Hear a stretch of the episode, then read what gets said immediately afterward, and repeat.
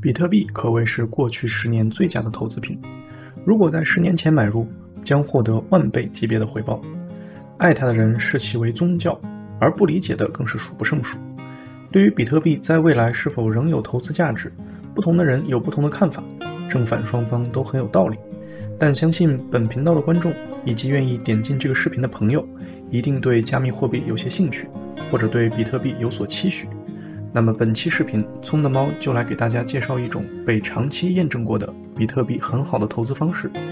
一些老玩家肯定会对这种方式比较了解，那么也别急着关掉视频，让我们来用数据验证一下平均成本法，也就是 Dollar Cost Averaging，到底在比特币上获得了怎样的收益。最后，我还将会揭晓我个人2022年的比特币投资计划。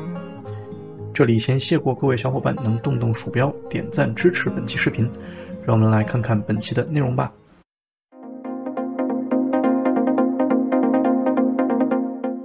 平均成本法 （Dollar Cost Averaging），简称 DCA。如果对投资比较有研究，一般都会有所了解。顾名思义，就是定期买入一定金额的标的投资物。当然，我们这里说的投资物就是比特币。我们把目标资金分成多个定量的投资资金，并且定时的买入投资品。在市场上升时买入较少的份额，而在市场回落时买入较多的份额，保证从长期来看稳定的持货，使你买入的投资品的总体成本相对较低。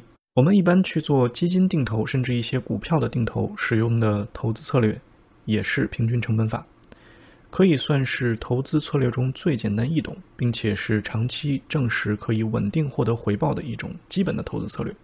我们也一般把 DCA 称为“傻瓜式投资法”。那么与之相对，另一个方式就是一次性投入目标资金，即 Loop Sum Investing。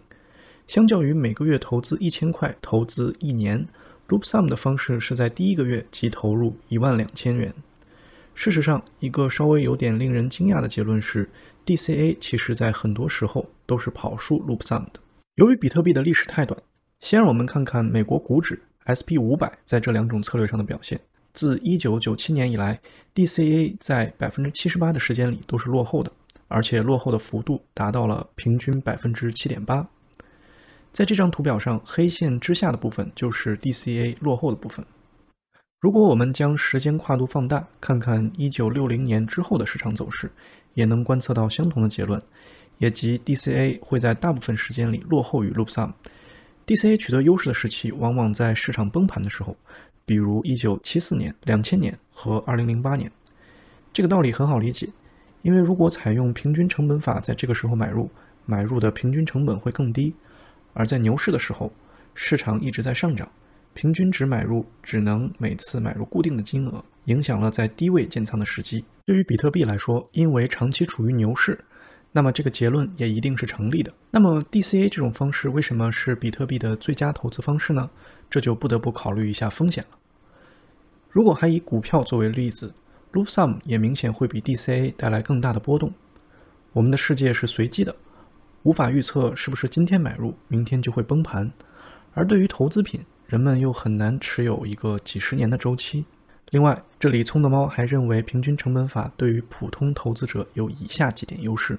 首先，大部分人的财富积累都不是一蹴而就的，而是有持续不断的收入用于投资，那么定期买入自然而然就是十分合理的。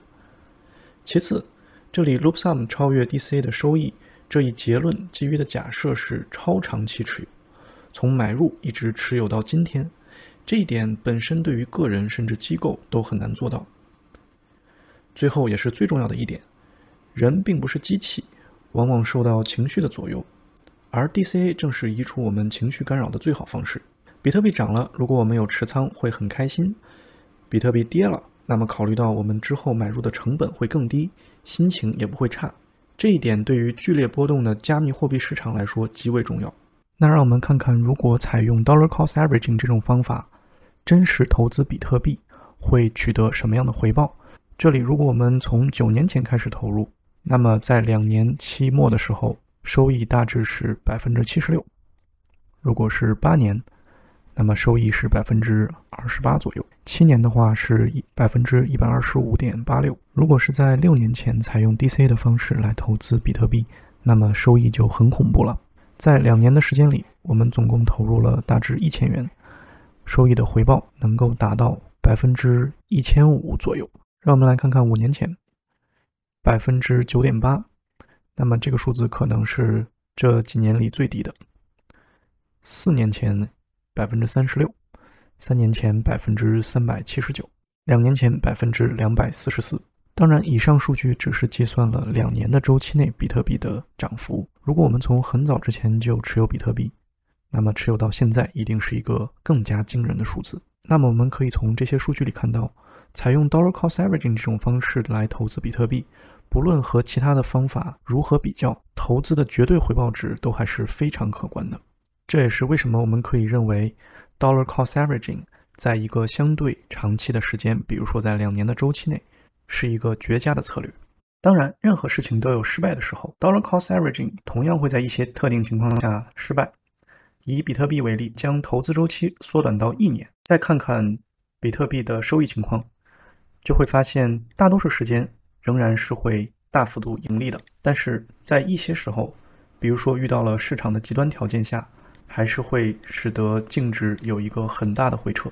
比如说四年前我们开始定投，只定投一年。那么就会遭遇一次比较大的损失。当然，这里的数据都指的是在一年的年末的收益情况。如果我们将时间线放大到今天，我相信仍然是十分盈利的。这也说明，任何投资如果长期看好，必须要懂得和时间做朋友。那么之后，这个网站当然还列出了一些采用 DCA 投资比特币的好处以及坏处，比如说降低了买在高点的风险，并且不需要一个先期的投入。同时呢，我觉得这一点也非常重要，就是它给我们了足够的时间去理解比特币。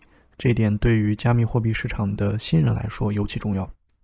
如果我们对比特币还没有建立一个长期的认识，那么贸然进入加密货币的投资，当然也是我不建议的。那么另外一个重要的机会就是可以在比特币打折的时候买到一个很好的价格。最后就是减少了我们情绪上的压力。当然坏处也是有的。比如说，我们采用 DC 的方式，就失去了择时的可能性，也不可能精确的抄底。